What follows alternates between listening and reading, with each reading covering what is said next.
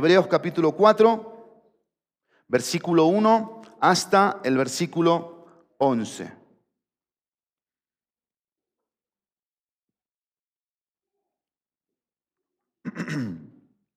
Dice así, por tanto, temamos, no sea que, permaneciendo aún la promesa de entrar en su reposo, alguno de ustedes parezca no haberlo alcanzado, porque en verdad a nosotros se nos ha anunciado las buenas nuevas. Literalmente se nos ha evangelizado a través de las buenas nuevas, como también a ellos. Pero la palabra que ellos oyeron, el pueblo de Israel, en la antigüedad, no les aprovechó, no fue provechosa, por no ir acompañada, o la idea de acompañada es mezclada, ya vamos a hablar un poquito más de eso, por la fe en los que la oyeron. Porque los que hemos creído, entramos en ese reposo, tal como Él ha dicho, Dios, como juré en mi ira, no entrarán en mi reposo. Aunque las obras de Él estaban acabadas desde la fundación del mundo, porque así ha dicho en cierto lugar acerca del séptimo día. Y Dios reposó en el séptimo día de todas sus obras. Y otra vez, en este pasaje, no entrarán en mi reposo. Recuerdan que el domingo pasado hablamos textualmente del Salmo 95, ¿sí? que son los pasajes que el autor sagrado de los hebreos menciona. Versículo 5. Y otra vez, en este pasaje, no entrarán en mi reposo. Por tanto, versículo 6, puesto que todavía falta que algunos entren en él y aquellos a quienes antes se les anunció las buenas nuevas no entraron por causa de su desobediencia.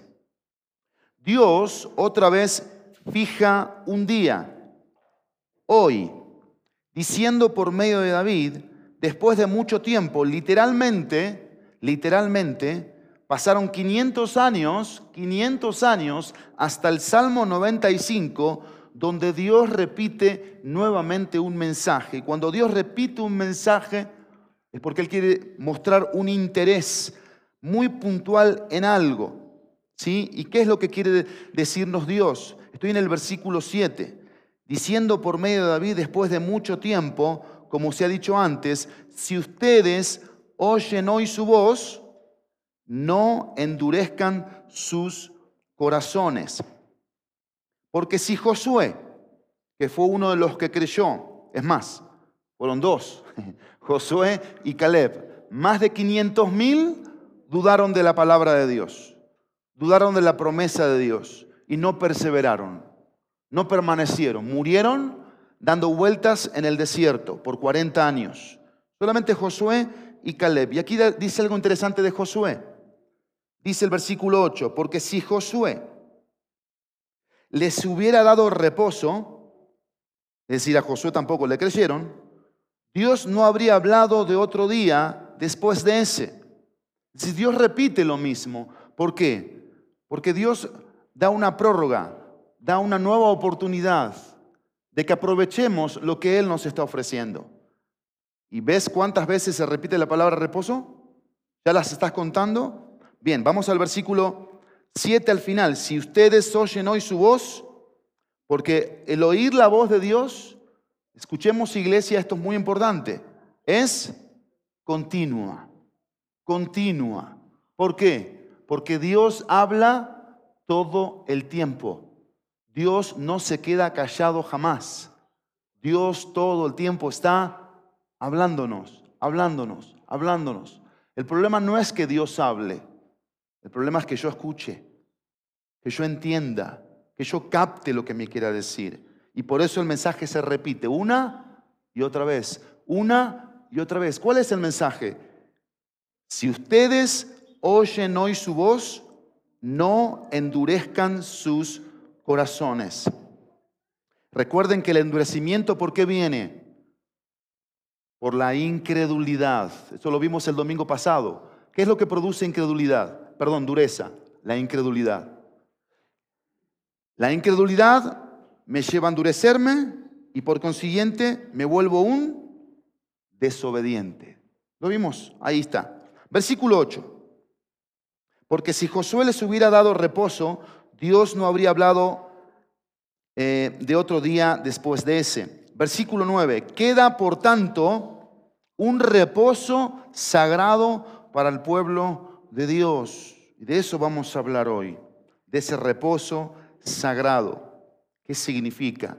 ¿Qué quiere decir? Versículo 10. Pues el que ha entrado en su reposo, él mismo ha reposado de sus obras. Como Dios reposó de las suyas. Por tanto, acuérdense que por tanto, ya hay tres por tantos o cuatro aquí en este pasaje, siempre es pensando en lo que acabo de decir, pensando en esto. Pensando en lo anterior, dice el versículo 11, lo leemos juntos. Esforcémonos por entrar en ese reposo. No sea que alguien caiga siguiendo el mismo ejemplo de desobediencia. Oramos. Vamos a orar.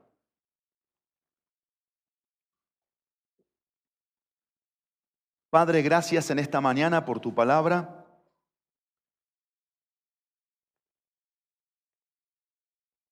Y por el mensaje que tienes para nosotros a través de ella. Invoco tu nombre sobre todas las almas aquí presentes. Tú sabes, tú ves, tú conoces el estado en el que hoy se encuentran. Sabes lo que necesitan oír, más que yo. Yo soy de muchos su pastor. Les conozco. Sin embargo, no lo sé todo de ellos. Y no puedo llegar a, a donde tú puedes llegar. Y por eso voy a descansar en ti, en lo que tú tengas para todos. Y gracias te doy, Dios, por el mensaje que hoy vas a traer para nosotros. En tu precioso y poderoso nombre Jesús. Amén y amén. Bien.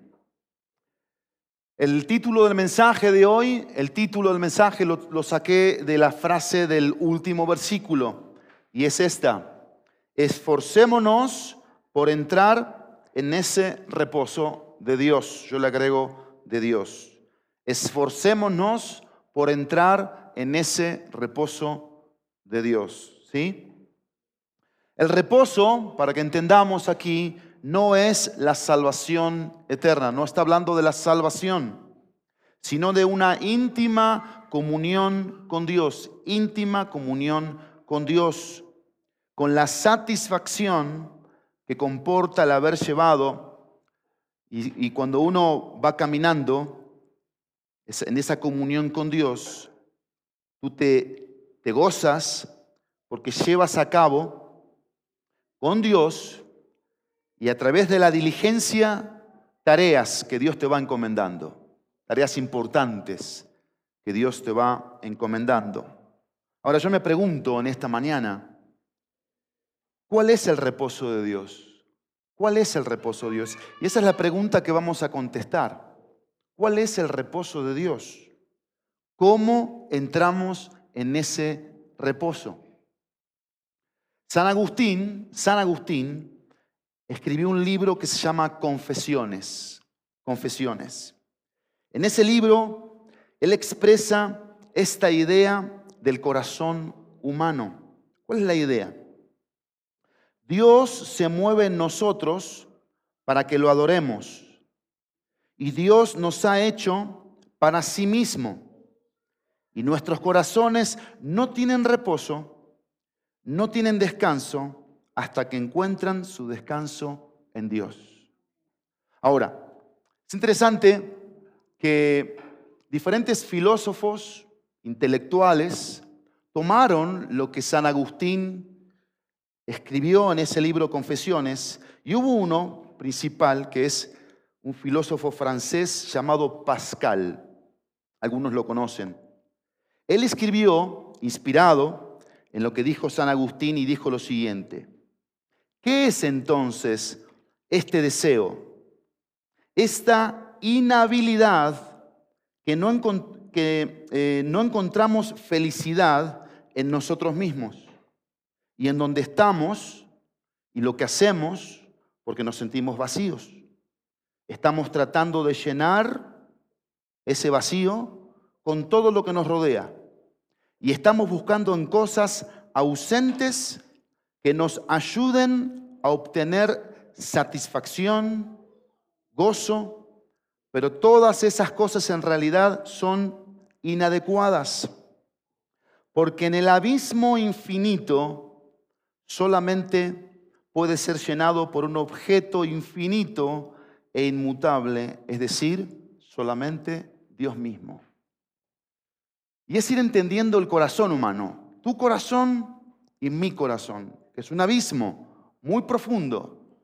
Buscamos llenarlo de diferentes cosas. Yo quisiera que nos preguntemos hoy, ahora, ¿vivimos en paz? ¿Tenemos paz? ¿Estamos descansando? ¿Tenemos satisfacción? ¿Nos sentimos satisfechos hoy? ¿Nos sentimos plenos hoy? ¿Hay gozo verdadero en nuestra vida? Porque saben que el corazón humano no tiene descanso, reposo. El corazón está alterado, está agitado, está tratando de buscar algo que traiga esa satisfacción, ese consuelo. Y saben, cuando nosotros vamos aquí al libro de Hebreos, el libro de Hebreos, el autor aquí tiene en su mente esta idea, esta idea que estamos queriendo compartir con todos nosotros. La idea de cómo está el corazón y lo que el corazón está buscando. ¿Por qué? ¿Cómo estaban estos creyentes? ¿En qué momento se encontraban? ¿Sí? Estaban buscando, tenían un deseo muy profundo por tener verdadera paz, verdadero gozo. Pero estaban siendo perseguidos por causa de su fe. Estaban en un momento de tribulación. Estaban siendo tentados a negar la fe para salvar su vida, su trabajo o una cantidad de cosas que estaban generando alrededor de ellos y que eran una presión muy fuerte. Los presionaban a negar lo que en un momento ellos habían profesado creer. Y creo que si tú estás conmigo en esta mañana y esta semana la viviste en una relación con Dios, te vas a sentir identificado. Porque todo el tiempo somos tentados a negar lo que profesamos creer. Decimos que creemos en Dios, pero muchas veces lo negamos con nuestros hechos. Y estamos siendo tentados. Quizás en un examen hacer trampa. Quizás con un cliente a cobrarle de más cuando no es el precio justo. Quizás al, estar en una relación ilícita. Tú estando casado, estando con otra mujer. O mujer estando con otro hombre. Y así vamos siendo tentados todo el tiempo y esas tentaciones nos llevan a esto. ¿Y qué les quiere decir el autor a los hebreos? ¿Qué les quiere decir? En Dios se puede encontrar paz. En Dios se puede encontrar descanso. Dios te ofrece gozo, satisfacción. Él te va a ofrecer un verdadero reposo. Así que vamos a contestar esta pregunta. ¿Cuál es el reposo de Dios? ¿Cómo es que lo obtenemos? ¿Cómo es que entramos en Él? Y vean cómo comienza el versículo 1. Por tanto, temamos. No sé que permaneciendo aún la promesa de entrar en su reposo, alguno de ustedes parezca no haberlo alcanzado. Recuerden lo que vimos en el versículo 19 del capítulo 4, 3. Vemos pues que no pudieron entrar a causa de su incredulidad. Por tanto, ya aprendimos, ya entendimos que la incredulidad no les permitió entrar en el reposo, no les permitió encontrar paz, descanso, satisfacción, plenitud, gozo verdadero, la incredulidad, el no creerle a Dios. Bueno, lo primero que vamos a ver aquí es el temor, el temor. El temor forma parte de la manera de encontrar reposo. La manera de encontrar reposo es en el temor. Y esto podría ser contradictorio. Temor para tener reposo. ¿No te genera como un cierto ruido? ¿Temor para encontrar reposo? Bueno, ¿de qué temor está hablando aquí? ¿Qué es lo que el autor tenía en su mente cuando dice temamos? ¿Qué les quería transmitir a estos creyentes? La idea aquí es que este temor nos acerca a un Dios que es inmenso, que es majestuoso, que es grande, que es santo, que es justo, que está lleno de ira. Y este, este temor nos acerca a este Dios que nos muestra nuestra condición. Porque cuando yo me acerco a Dios y veo lo que Él es, me siento perdido, me siento condicionado, me siento muy pecador cuando me acerco a este Dios. Pero este es un temor que la Biblia quiere transmitirnos a nosotros para enseñarnos que hay dos tipos de temores, un temor bueno y un temor malo. Vamos a ver el temor bueno, Proverbios capítulo 1. Proverbios capítulo 1 versículo 7. Dice así, estoy en Proverbios capítulo 1, versículo 7. El temor del Señor es el principio de la sabiduría. Los necios desprecian la sabiduría y la instrucción. Y aquí está hablando de esa capacidad de asombro, una capacidad de asombro al ver al Señor, al ver a Dios. Este es un temor bueno. ¿Por qué? Porque este temor, este temor me empuja hacia Dios. Este temor me acerca a Dios. ¿A qué? A reverenciarlo, a respetarlo, a entender que Él está por encima de todo a través de su justicia, de su santidad, de su verdad. Y este es un temor bueno, porque me acerca a Dios. Cuando yo veo este temor, lo que pasa por mi mente, lo único que yo puedo hacer es correr hacia Él, porque yo le necesito a Él. Y esta es la manera de encontrar reposo, a través del temor. Pero la Biblia también nos enseña acerca de un temor malo.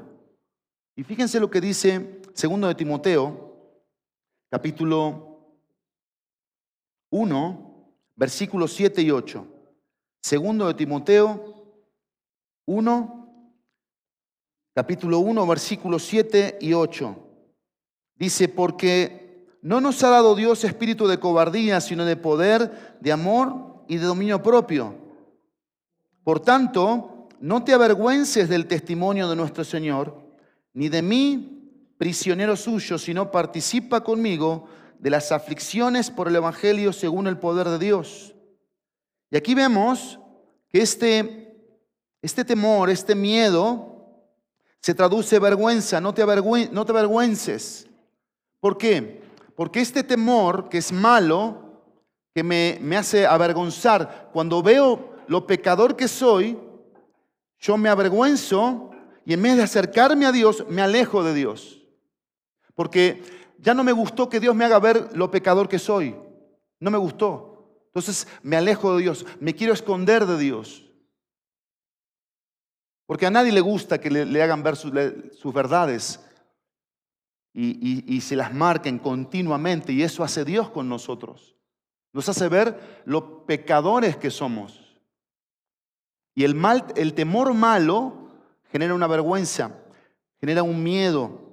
Dice la epístola de Juan, primera de Juan capítulo 4, versículo 18, dice 4.18, en el amor no hay temor, sino que el perfecto amor echa fuera el temor, porque el, el temor, el que, porque, perdón, el temor involucra castigo y el que teme no es hecho perfecto en el amor.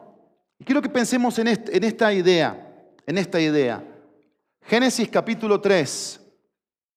Génesis capítulo 3. Pensemos, ¿qué pasó en Génesis capítulo 3? La desobediencia de Adán y Eva a la palabra de Dios. El, el, no, no tener en cuenta a Dios. Vean lo que dice Génesis para que lo leamos textualmente. Génesis capítulo 3. Cuando Dios se aparece en escena, vean este cuadro que es muy claro para entender. Versículo 10. Si, leemos los versículos anteriores, dice que oyeron al Señor Dios, versículo 8, que se paseaba en el huerto al, eh, fresco del día. Entonces el, hombre y su mujer se escondieron de la presencia del, Señor su Dios, que es lo que hacemos cuando Dios se aparece y, y con su luz y su santidad y su justicia nos muestra lo que somos. Versículo 9, pero el Señor Dios llamó al hombre y le dijo, ¿dónde estás? Miren el versículo 10, qué importante. ¿Qué dice el versículo 10? Y él respondió, te oí en el huerto, tuve miedo. Tuve miedo. Esto es un temor malo. ¿Por qué es un temor malo? Porque me aleja de Dios. Me aleja de Dios. Y por eso los hombres no encontramos reposo, no encontramos descanso, no encontramos paz, no encontramos satisfacción no encontramos verdadera plenitud. Ahora, vamos a lo segundo. Primero, temor.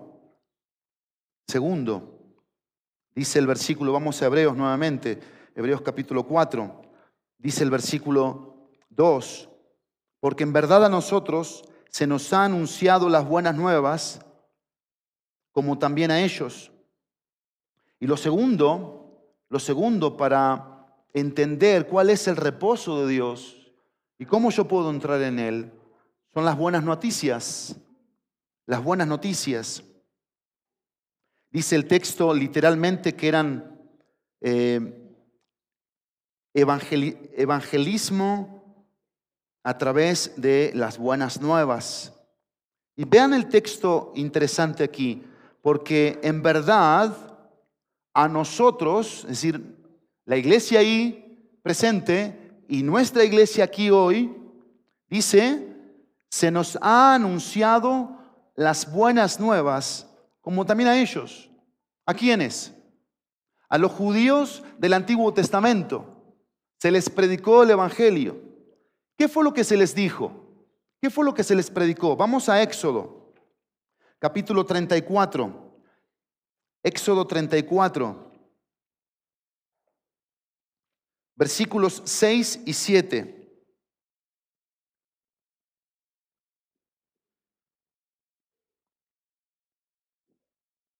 Vean lo que se les predicó. Entonces pasó el Señor por delante de él y proclamó, el Señor, el Señor, Dios compasivo y clemente, lento para la ira y abundante en misericordia y verdad, que guarda misericordia a millares, el que perdona la iniquidad, la transgresión y el pecado, y que no tendrá por inocente al culpable, que castiga la iniquidad de los padres sobre los hijos y sobre los hijos de los hijos hasta la tercera y cuarta generación. Y aquí está la promesa del perdón de Dios. Dice que es un Dios compasivo, es un Dios clemente, misericordioso, es un Dios fiel, lento para la ira y abundante en misericordia y verdad. Versículo 7, guarda misericordia a millares, es fiel. ¿En qué es fiel? En perdonar la iniquidad, la transgresión y el pecado. Y esas son las buenas nuevas que el judío escuchó en el Antiguo Testamento. ¿Hubo gracia en el Antiguo Testamento? Hubo gracia en el Antiguo Testamento. ¿Hay gracia hoy? Hay gracia hoy. Pero ¿cuál fue el problema del pueblo de Israel? No creyó en la promesa del perdón de Dios. Por eso cuando entraron en la tierra prometida, porque Josué entró con una generación nueva a la tierra prometida, ¿qué pasó con esa generación? No encontró reposo. Estaban en Canaán, ya tenían la promesa cumplida, ya estaban en la tierra que fluye leche y miel, ya Dios había hecho milagros. Sin embargo, la incredulidad seguía estando presente en el corazón, la independencia de Dios la autosuficiencia, el no creerle a Dios. Yo tengo una pregunta aquí. ¿Cómo iban a manifestar que creían en esa promesa? Piensa conmigo. ¿Cómo el pueblo de Israel iba a manifestar que creían en la promesa del perdón de Dios? ¿Quién me puede responder? ¿Cuál era esa manifestación? Sí. es parte, pero si, vimos el contexto de Hebreos 3 y Hebreos 4 hay una palabra, sí. ¿Cómo? Bien, obediencia, esa es la palabra. Esa es la palabra. Porque no hay, no hay mejor manifestación de que le creo a Dios que cuando le obedezco. No hay mejor. Si yo digo que le creo a Dios, si yo digo que tengo una relación con Él, en donde su palabra y su voluntad son lo más importante, lo que sale como resultado es mi obediencia a Dios. Y ese fue el problema. Ese fue el problema del pueblo judío. Pero ellos, ellos recibieron las buenas noticias. Tú hoy estás recibiendo buenas noticias. ¿Cuáles son las buenas noticias? Dios te perdona. Dios te dice, yo te quiero perdonar a ti. Yo te quiero dar paz. Te quiero dar descanso. Yo vengo a tu vida para que tengas reposo, el verdadero reposo, que no vas a encontrar en ningún lado, solamente en mí, porque yo creé ese corazón para que solo encuentre descanso en mí. Y tú lo has buscado en un montón de lugares, de personas, de cosas. Esas son las buenas noticias. Vamos a lo tercero. Vean lo que dice la parte B del versículo 2. Porque en verdad a nosotros se nos han anunciado las buenas nuevas, como también a ellos. Pero, dice el versículo 2, la palabra que ellos oyeron no les aprovechó. ¿Por qué? Por no ir acompañada por la fe en los que oyeron. Y aquí la idea de ir acompañada está hablando de una mezcla, de una mezcla.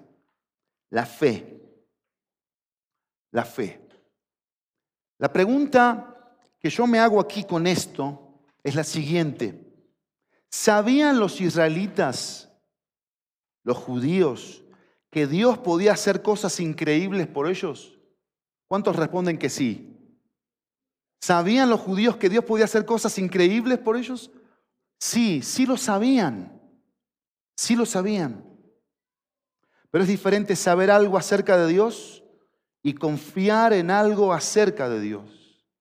Una cosa es lo que yo sé intelectualmente, una fe intelectual, y otra cosa es que yo confíe. Y la pregunta es, ¿realmente confiaban? ¿Realmente confío? Y sabes que la fe intelectual no es la fe que salva. No es la fe que salva.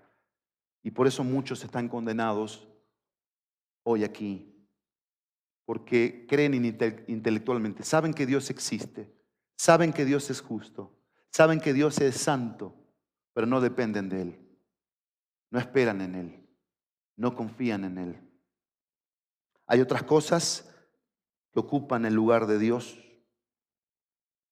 y por eso no tienen reposo en sus vidas. No hay satisfacción, no hay gozo, no hay plenitud.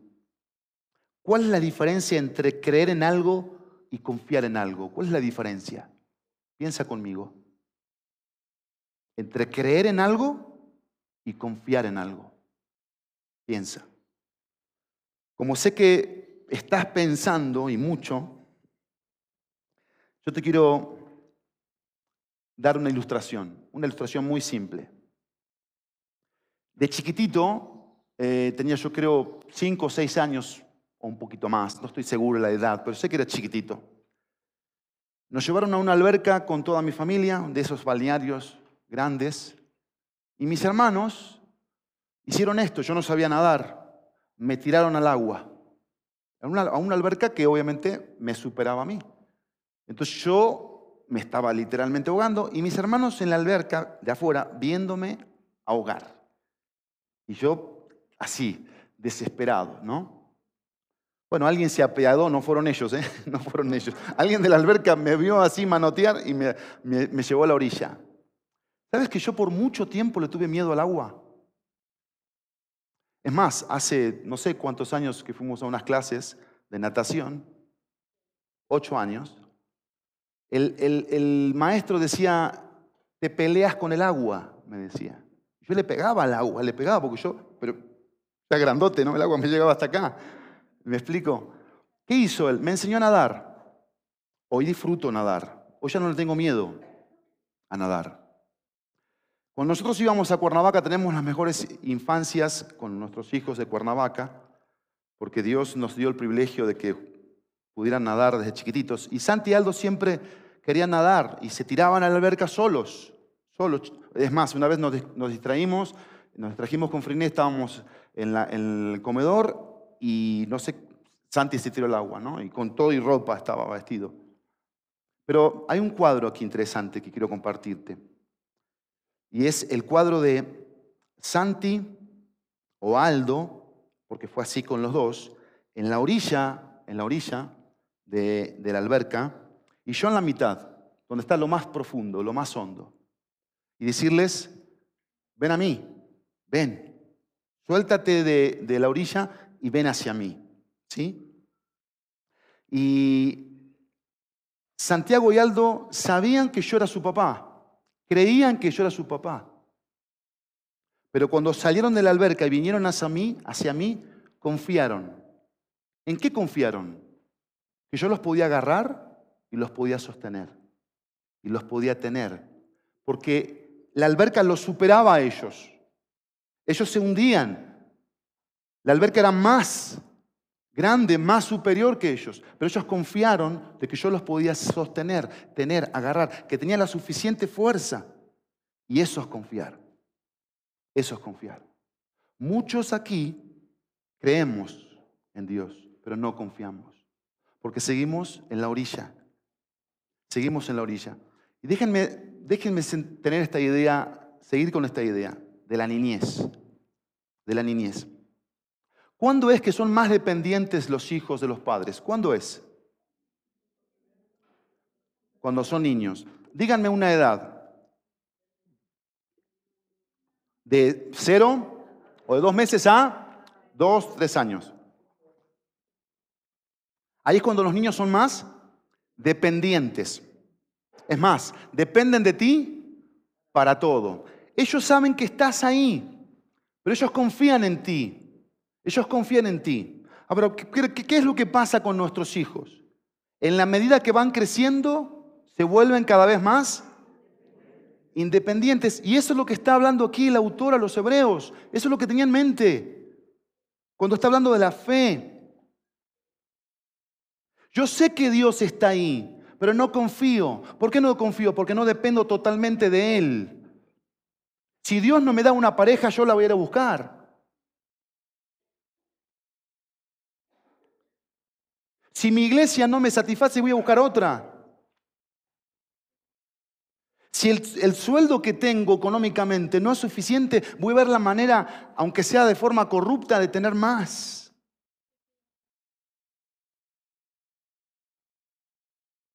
Sí, Pablito.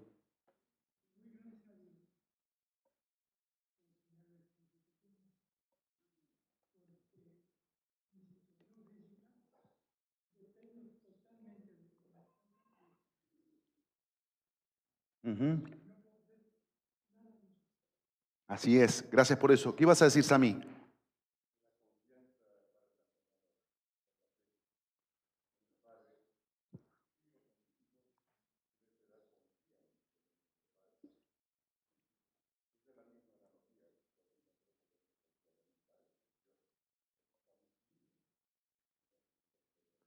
Claro, no porque yo crezco no porque yo tengo conocimiento, voy a dejar de depender de Dios. Mi dependencia de Él tiene que ser todo el tiempo.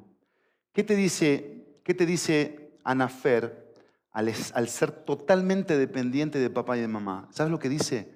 Yo no puedo. Eso dice, yo no puedo, tú sí. Y eso es dependencia. Yo no puedo, tú sí. Eso es dependencia. No importa que yo tenga 50 años de creyente, yo no puedo.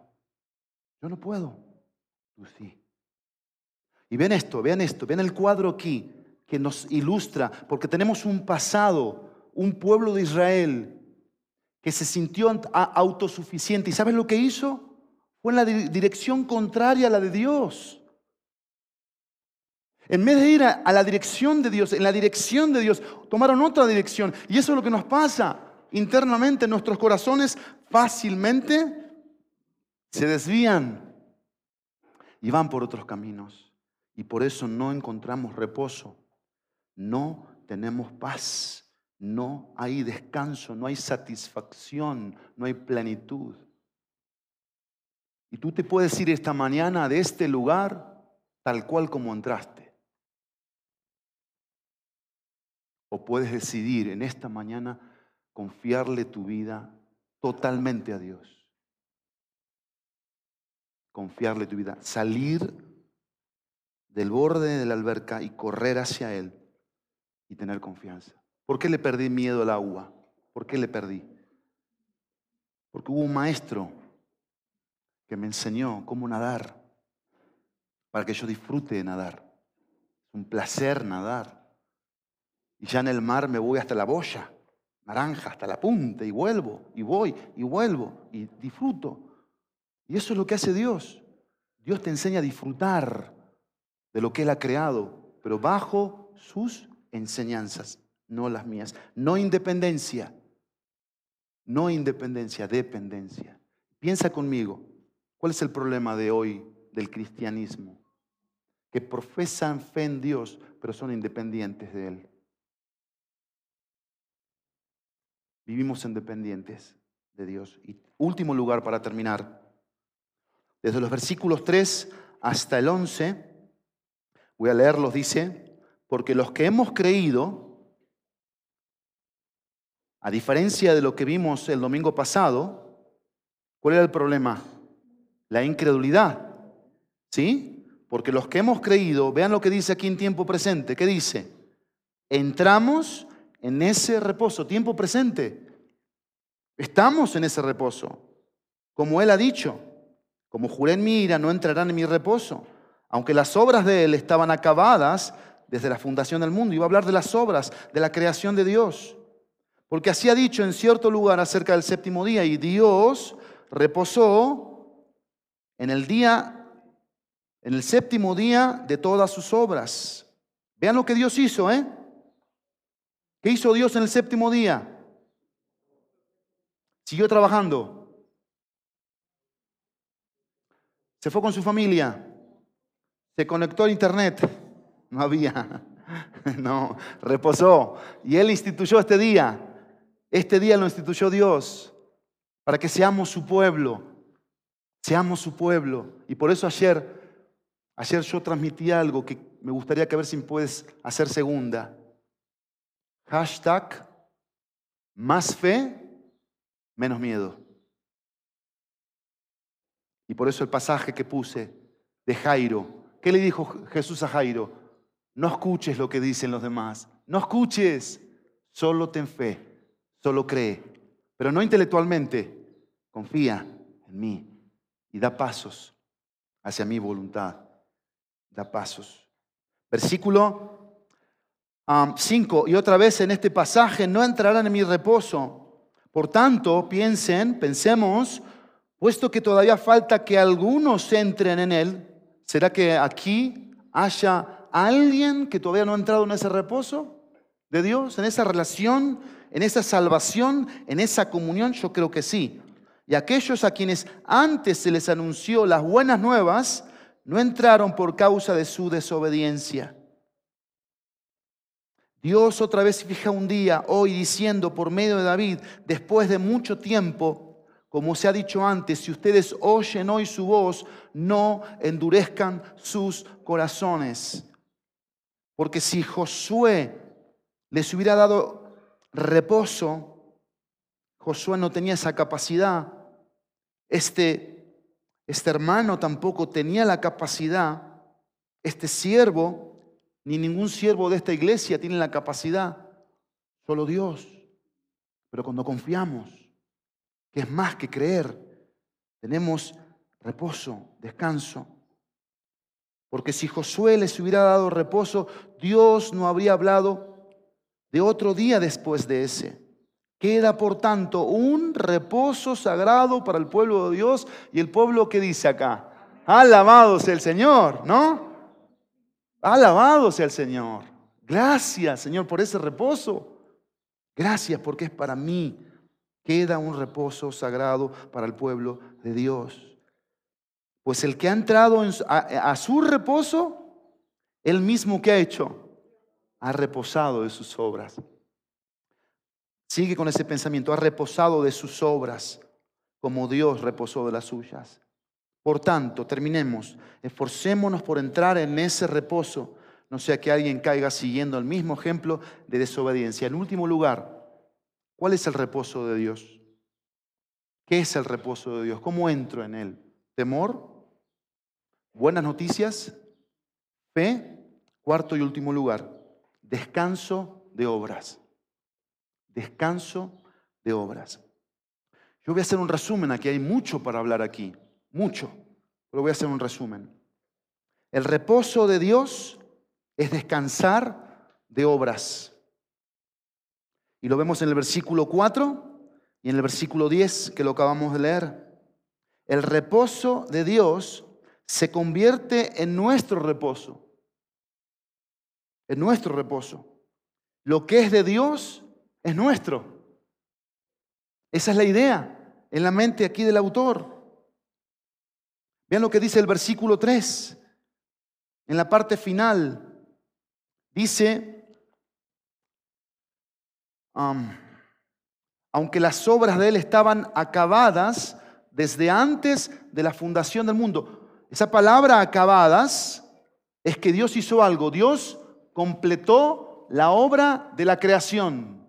Dios la completó, Dios la terminó, Dios acabó algo que empezó. Esto tiene que ser un mensaje para nosotros, porque así como acabó la obra de la creación, eso es, un mensaje del pasado hacia el presente, una realidad pasada hacia una realidad presente. ¿Cuál es la realidad presente? La redención.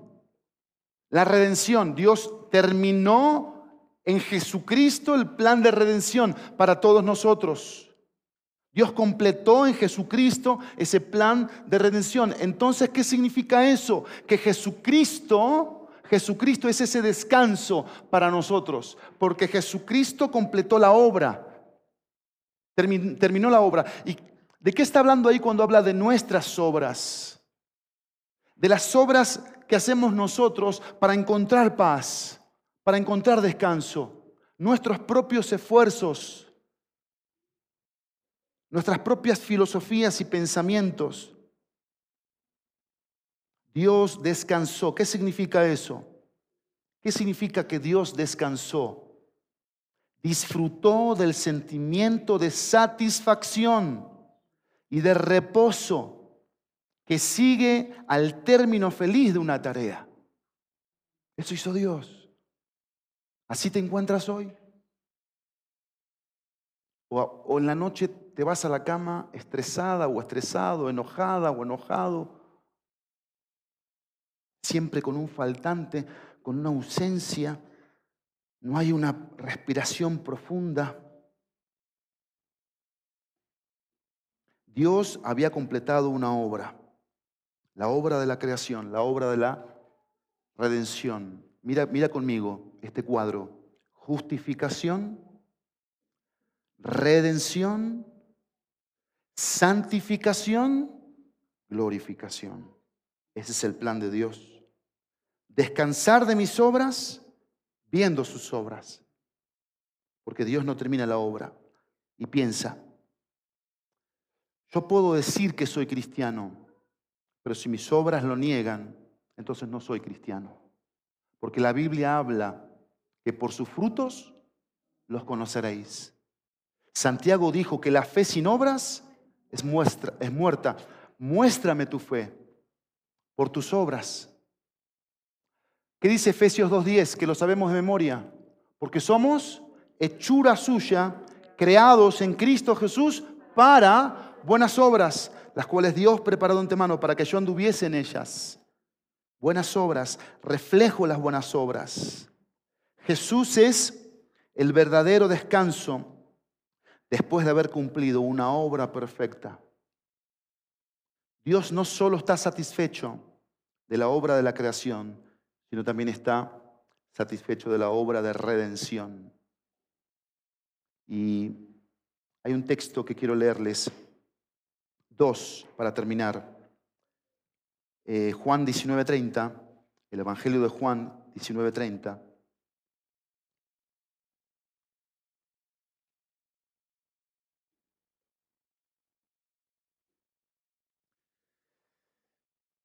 Vean lo que es, vean lo que es descansar cuando haces algo. Dice, lo leemos juntos. ¿Qué dice? Entonces Jesús, cuando hubo tomado el vinagre, dijo, consumado es. ¿Eh? Entregó el Espíritu, consumado es. Él completó una obra, terminó el plan de redención reposó satisfactoriamente, felizmente una tarea. La tarea, salvarte, salvarme. Imagínate nomás. Libres del infierno, de la condenación eterna. Glorioso. Pero el último pasaje y uno de mis pasajes favoritos de la Biblia, Apocalipsis capítulo 14. Y vámonos, vamos a salir todos pensando en esto. Obviamente si quieres, si confías.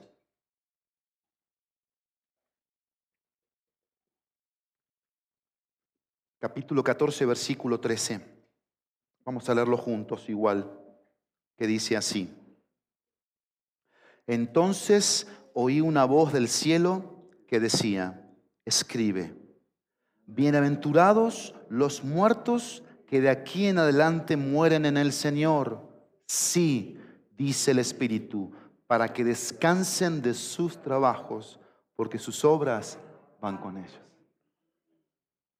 Híjole, no sé si lo sentiste igual tú, pero todo mi cuerpo se enchinó, como dicen en México. En Argentina se me puso la piel de gallina. Se enchinó. Porque esta es la esperanza que tenemos tú y yo que el día que muramos, ¿de qué vamos a descansar? De las obras. En el cielo no hay muerte, no hay llanto, no hay tristeza, no hay dolor. La vida eterna es un lugar de gozo, de paz, de reposo, de descanso, para siempre jamás con Dios. Dios está ahí. ¿Estás descansando? ¿Estás reposando? ¿Vives feliz? ¿Estás satisfecho? ¿Hay plenitud en tu vida? ¿Temes? ¿Has creído las buenas nuevas? ¿Confías? ¿Descansas de tus obras por las obras que Dios ha hecho por ti y por mí? Conclusión práctica. El versículo 11 de Hebreos lo dice así. Yo lo voy a leer. Por tanto, esforcémonos por entrar en ese reposo. No sea que alguien caiga siguiendo el mismo ejemplo de desobediencia. La conclusión práctica aquí son cuatro. Hacer posible la diligencia, el esfuerzo, procuremos hacer posible de forma rápida, segundo, de forma rápida. Esforzarse por perseverar, porque es un pasaje de perseverancia en no claudicar en mi fe, no negar mi fe, no ceder ante la tentación. Y en último lugar, la conclusión práctica, alcancemos la bendición, la bendición del gozo, la paz, la satisfacción, el descanso y el reposo de Dios. Amén, iglesia. Amén, amén. Padre, esto es lo que queremos de ti y lo que tú quieres de nosotros es lo que te ofrecemos en esta mañana. Temerte. Aceptar las buenas noticias. Confiar en ti y descansar de las obras. Tú dijiste, Jesús, vengan a mí todos los que están trabajados y cargados, que yo los voy a hacer descansar. Y ese mensaje sigue estando hoy más que vigente. Tú eres Jesús, el único descanso, porque tú completaste la obra, tú dijiste, consumado es. Los pecados nos cargan, nos pesan el alma y nos hacen tomar decisiones totalmente independientes. Pero esta mañana entendimos que es dependencia total. Y es confiar. Eso es lo que nos salva. Eso es lo que nos da reposo y paz. Y gracias porque un día vamos a descansar de todas las obras cuando traspasemos los portales de esplendor y nos vayamos contigo a la patria celestial. Si en esta mañana hay alguien que no tiene a Cristo en su corazón, la iglesia está orando en estos momentos. La iglesia está con su rostro inclinado, pidiendo por tu alma para que no se pierda. Yo te quiero invitar a que aceptes a Cristo en tu corazón como tu Salvador. Mira, haz esta oración conmigo. Decile ahí donde estás sentada o sentado, decile esto. Querido Dios, querido Dios, perdona mis pecados. Sé que soy pecador o pecadora y que mis pecados me condenan, me separan de ti. Pero sé que tú mandaste a Jesús a morir por mí. Hoy decido creer. Dile por favor, decido creer en lo que Jesús hizo por mí al morir por mis pecados, al resucitar por mis pecados, al limpiarme con su sangre de todos mis pecados. Dile eso decido creer. Y dile conmigo, Jesucristo, te acepto en mi corazón como mi Salvador personal. Ven a mi vida, sálvame. Dame vida eterna. Dame descanso. Dame paz. Si tú oraste conmigo esta mañana, esa oración, yo quiero saberlo para gozarme contigo, para darle gracias a Dios. Levántame tu mano, por favor. Gracias a Dios, gracias a Dios, gracias a Dios. ¿Alguien más? Gracias a Dios. Gracias a Dios. ¿Alguien más? Gracias a Dios. ¿Alguien más? Gracias a Dios. Padre, tú ves las almas que hoy han aceptado a Jesús como su Salvador y nos gozamos como iglesia, porque para eso estamos, para proclamar las buenas nuevas de salvación. Cristo Jesús vino al mundo para salvar a los pecadores de los cuales soy el primero. Que sigamos como iglesia proclamando a este precioso Salvador que da descanso, paz, gozo. Y que sigamos viviendo en ese reposo tuyo. Entremos en ese reposo tuyo, en esa comunión, en esa relación. Que sigamos animándonos día a día, exhortándonos día a día a creerte, a acercarnos a ti, no alejarnos, a depender de ti que preparemos nuestros corazones para la semana y para el próximo domingo, que sin lugar a dudas tendrás un mensaje poderoso para nuestras almas. En el precioso y poderoso nombre de Jesús. Amén y amén. Thank you.